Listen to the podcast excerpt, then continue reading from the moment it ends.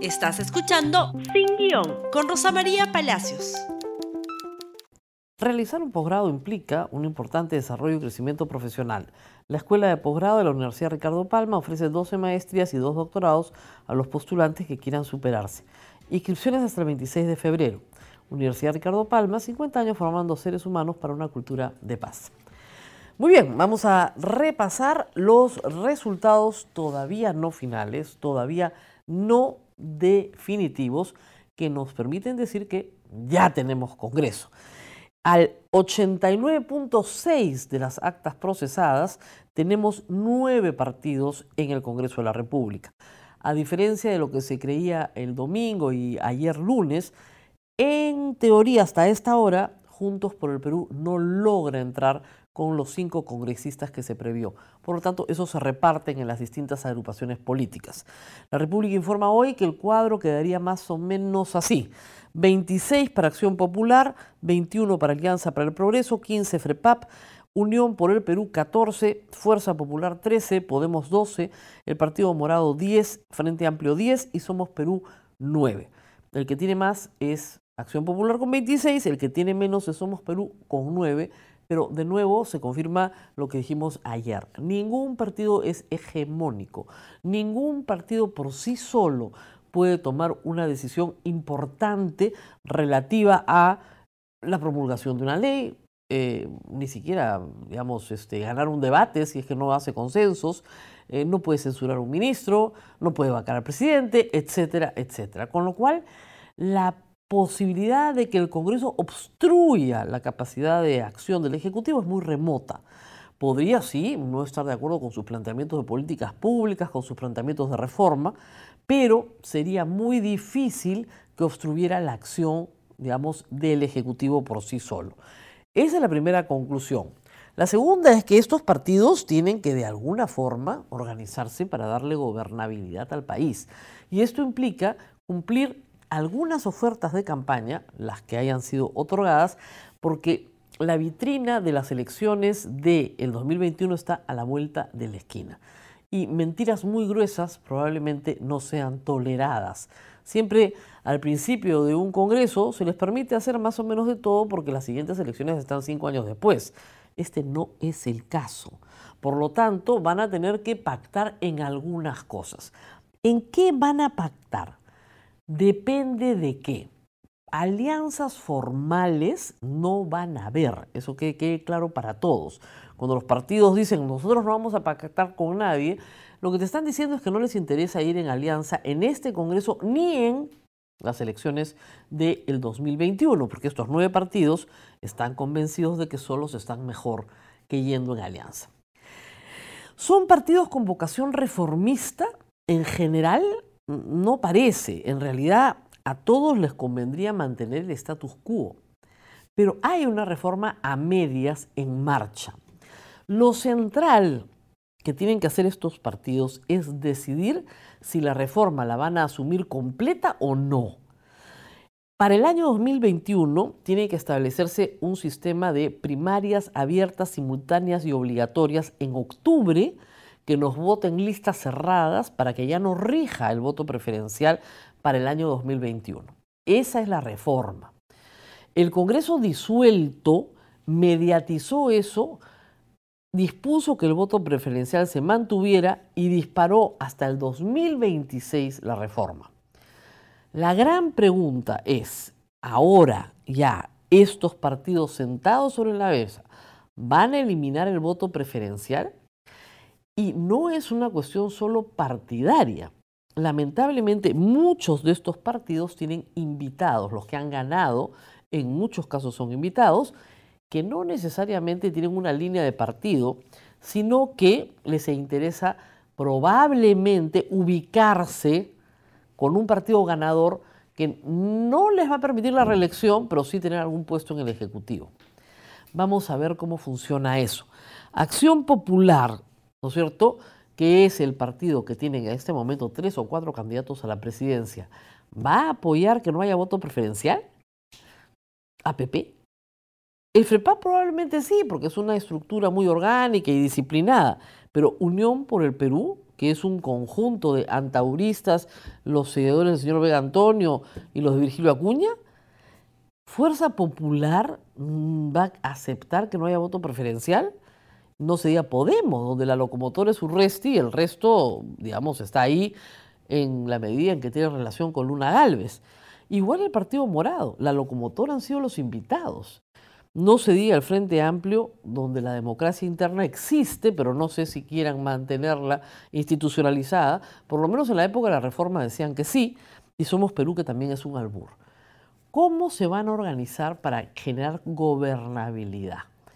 Esto es bien complicado en estos temas. No se diga en temas vinculados a la vigencia de derechos humanos y a todo lo que es la lucha contra la discriminación, sea por sexo, por género, por origen.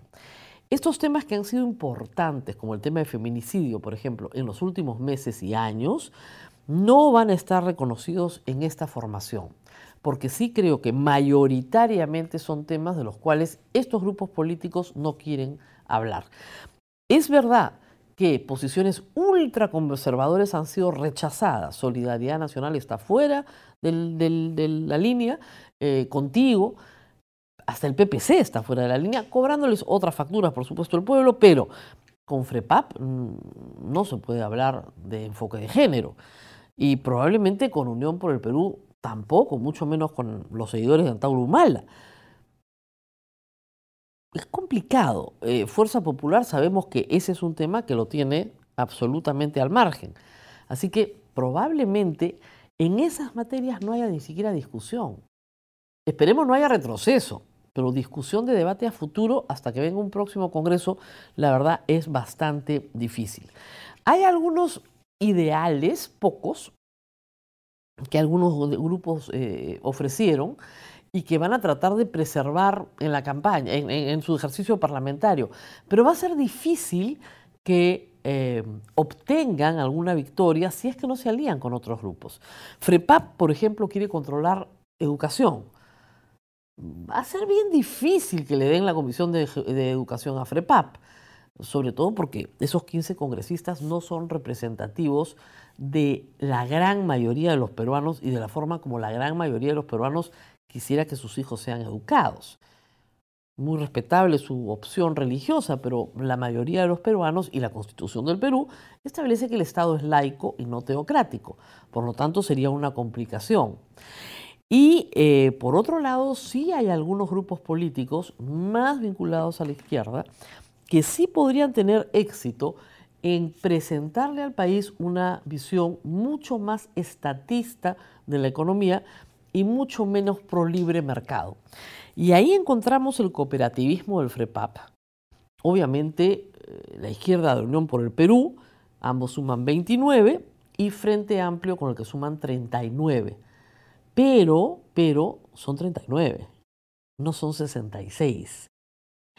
Va a ser un Congreso muy trabado, es lo que les quiero decir. Sacar reformas va a ser muy complicado y tener capacidad de propuesta también, porque implica hacer concesiones que muchos no van a querer a tan pocos meses de una elección.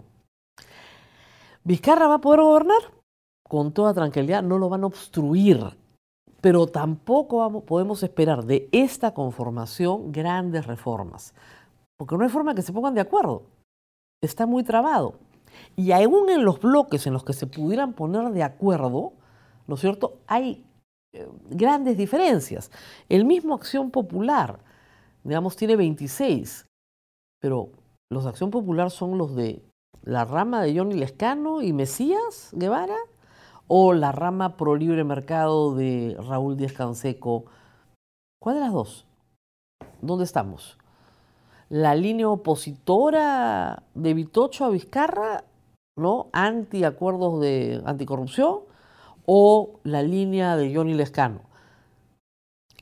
Tal vez pueda haber más unidad en Alianza para el Progreso, pero sabemos poco porque sus fortalezas no están en Lima.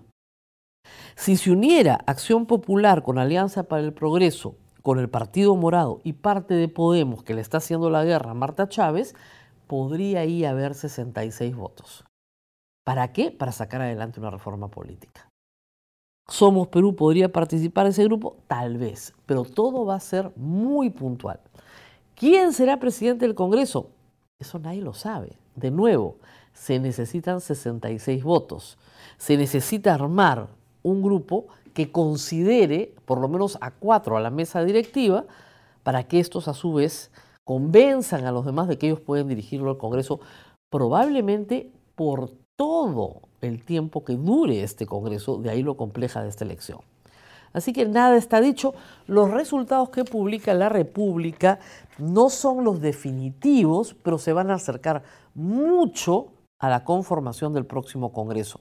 Así que todos atentos, acá están ya con nombre y apellido el nominativo del Congreso bancada por bancada. Todavía falta ver, porque hasta el último minuto se tiene que esperar, si Juntos por el Perú pasó o no pasó la valla.